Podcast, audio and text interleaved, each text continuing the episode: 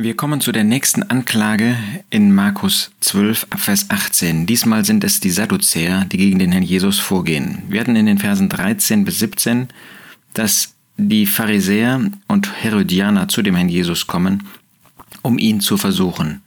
Der Jesus hatte zuvor dieses Gleichnis von dem Weinberg und den Weingärtnern ausgesprochen und damit ganz klar die Verantwortung und auch die Sünde und auch die Schuld und die Bosheit der Juden, insbesondere der jüdischen Führer, herausgestellt.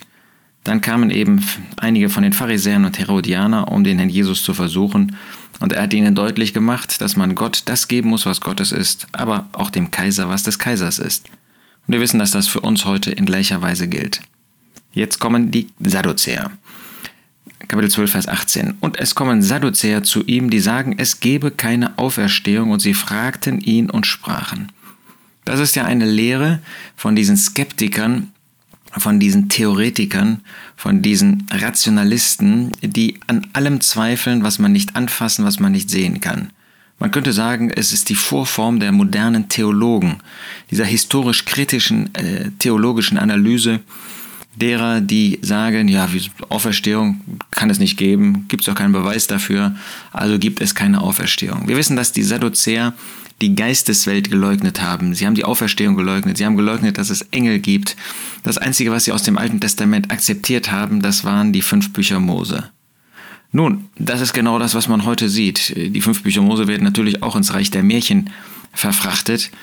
Aber viele, die sich Christen nennen, viele, die sich Theologen nennen, die sagen, die Bibel inspiriert, das geht gar nicht. Wie soll das denn funktionieren? Das gibt ja gar keinen Beweis mehr heute dafür. Auferstehung? Ach, das ist nur da so, so theologisch ähm, aufgeschrieben worden, um eine, eine mythologische Wahrheit, eine mythische Wahrheit irgendwie ähm, unter das Volk zu bringen. Wo ist denn einer, der auferstanden ist? Gibt es doch alles nicht. Nun, das haben die Sadduzäer damals auch gesagt. Damit unterschieden sich und darin unterschieden sie sich von den Pharisäern. Nun kamen sie zu dem Herrn Jesus. Und das heißt hier, und sie fragten ihn und sprachen.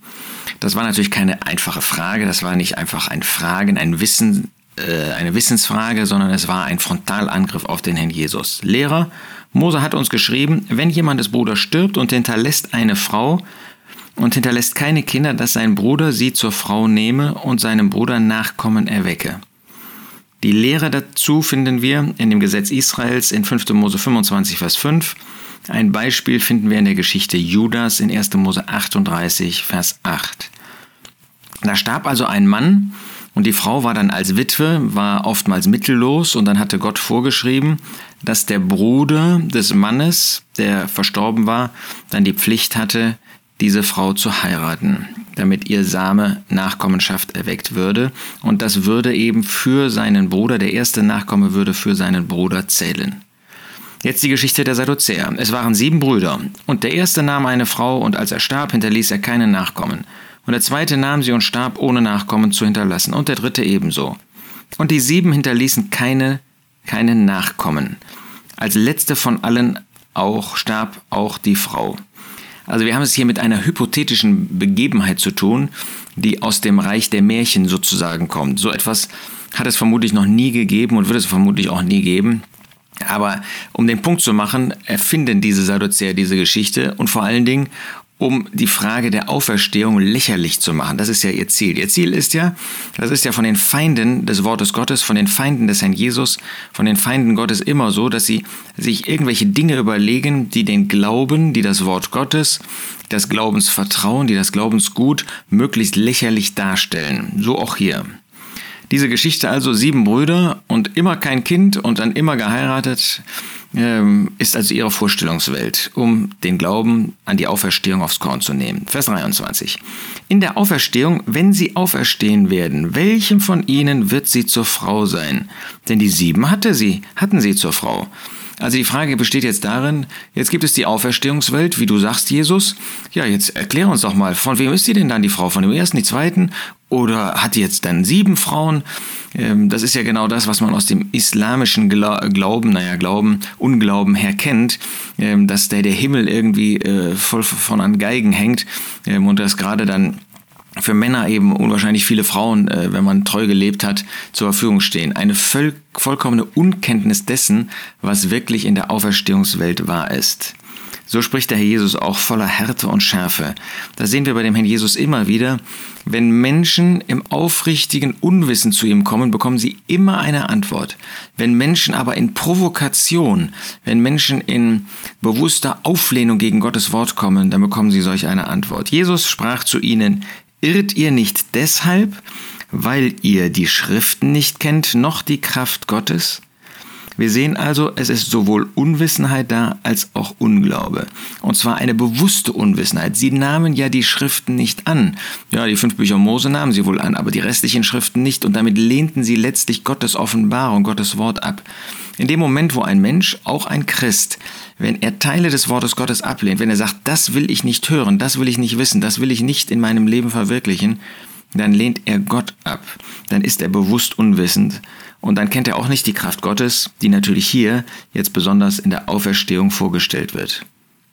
Denn, sagt der Jesus weiter, wenn sie aus den Toten auferstehen, heiraten sie nicht, noch werden sie verheiratet, sondern sie sind wie Engel Gottes, Engel in den Himmeln. Sondern sie sind wie Engel in den Himmeln. Das ist natürlich eine Frage, die so in dieser Weise nicht offenbart war. Insofern hätten die Sadduzäer durchaus fragen können, wie kann man sich denn die Auferstehungswelt vorstellen? Wie soll das denn eigentlich im Himmel aussehen? Das wäre keine unberechtigte Frage gewesen, aber sie machten sich lustig über diese Vorstellung, dass Gott eine Anordnung gegeben hat und wie soll das mit der Auferstehungswelt, mit der Himmelswelt, mit der geistigen Welt in Verbindung zu bringen sein. Und der Jesus zeigt hier, und das ist eigentlich schön, dass er oft äh, die Angriffe der Feinde oder auch den Unglauben und ja, das äh, falsche Verhalten von Gläubigen, insofern zum Beispiel von seinen Jüngern zum Anlass nahm, dann aber nicht einfach nur Nein zu sagen und äh, die Angreifer mit einem harten Wort äh, zu maßregeln, sondern dass er dann auch eine Erklärung gibt, die uns eine Hilfe ist. Wir sehen also, dass in der Auferstehungswelt die natürlichen Beziehungen keine Rolle mehr spielen. Da gibt es kein Heiraten oder Verheiraten wie hier auf der Erde, sondern sie sind wie Engeln in den Himmeln und die Engel sind Geisteswesen. Wir werden keine Geisteswesen in dem sein, Sinne sein, dass wir da keinen Körper, Auferstehungskörper bekommen, den werden wir haben, aber wir sind in dem Sinne wie Engel, dass es eben da auch keine natürlichen Beziehungen mehr gibt, wie wir sie hier auf dieser Erde als Eheleute, als Familien und so weiter, als Nationen wahrnehmen. Also das ist ein wichtiger Punkt, dass wir verstehen, es gibt die Auferstehungswelt, aber da spielen diese natürlichen Bindungen, die wir hier kennen, spielen keine Rolle mehr. Insofern ist es auch kein Problem, wenn jemand nach dem Tod, nach dem Heimgang eines Ehepartners wieder heiratet, dass dann irgendwie ein Neid und Streit, wie das hier auf der Erde zum Teil gewesen ist, bei ähm, einer Person, die mehrere Ehefrauen äh, zum Beispiel hatte, ähm, wo das vorhanden war, denken wir an die Situation in 1 äh, Samuel 1, wo diese Penina und die Hanna eben im Streit miteinander waren. Das gibt es in der Auferstehungswelt nicht. Was aber die Toten betrifft, fügt der Jesus hinzu, dass sie auferstehen. Habt ihr nicht in dem Buch Mose gelesen, in den in dem Dornbusch, wie Gott zu ihm redete und sprach, ich bin der Gott Abrahams und der Gott Isaaks und der Gott Jakobs. Es ist ganz erstaunlich, wie der Herr Jesus sich hier äh, in Barmherzigkeit zu diesen Rationalisten herunterneigt. Das ist wirklich vorbildlich auch für uns, wie wir Menschen, die Skeptiker sind, die Rationalisten sind, die gegen Gottes Wort sind, wie wir ihnen begegnen können. Denn der Herr Jesus nimmt gerade aus dem Teil, den sie noch anerkannten, nimmt er jetzt eine Passage, um ihnen deutlich zu machen, seht ihr, selbst in dem Teil, den ihr anerkennt, obwohl das Unglaube ist, obwohl das Ungehorsam ist, obwohl das Böse ist, dass ihr das restliche Alte Testament nicht akzeptiert als Gottes Wort, begegne ich euch in dem Teil, den ihr anerkennt, um zu zeigen, was für eine Torheit ihr ausspricht. Gott hatte also, als Mose ihm nahte dort in den Dornbusch, gesagt, ich bin der Gott Abrahams, der Gott Isaaks und der Gott Jakobs. Er ist nicht der Gott der Toten, sondern der Lebenden. Ihr irrt sehr. Damit lässt der Jesus sie stehen. Er erklärt das nicht weiter, aber wir verstehen natürlich, wenn er sagt, ich bin der Gott Abrahams, Isaaks und Jakobs, dann macht er damit deutlich, ich bin der Gott der Lebenden. Wenn sie aber leben, obwohl sie gestorben waren auf der Erde, begraben worden waren, ja, wo waren sie denn dann?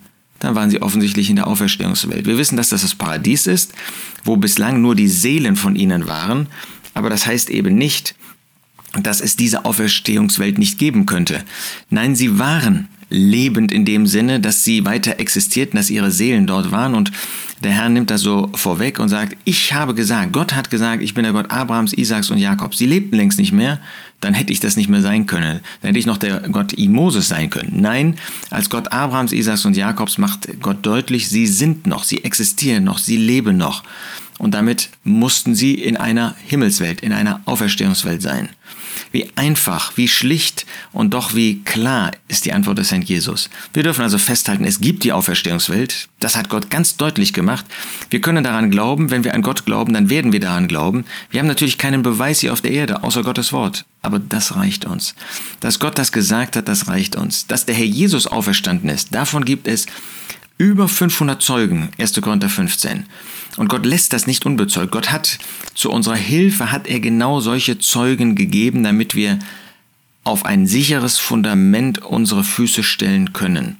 Aber hier glauben wir ganz einfach an das, was Gott sagt.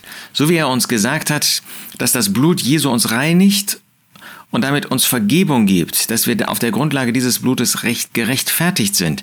Und wir glauben das, weil Gott das gesagt hat. So glauben wir an die Auferstehungswelt, weil Gott uns das, weil der Herr Jesus uns das gesagt hat. Rationalisten sagen, sie glauben nur an das, was sie anfassen, was sie fühlen, was sie sehen können. In Wirklichkeit glauben sie an eine böse Welt. Lassen Sie sich von dem Teufel inspirieren. Und das ist ein viel, viel weitergehender, allerdings böser Glaube, dem Sie anhängen. Wir glauben an das, was Gott gesagt hat. Und daher wissen wir, dass der Herr Jesus lebt und dass diejenigen, die im Glauben gestorben sind, ebenfalls leben. Was für ein, eine wunderbare Wahrheit, die der Herr Jesus hier vorstellt, angesichts dieser boshaften Aussagen der Sadduzäer.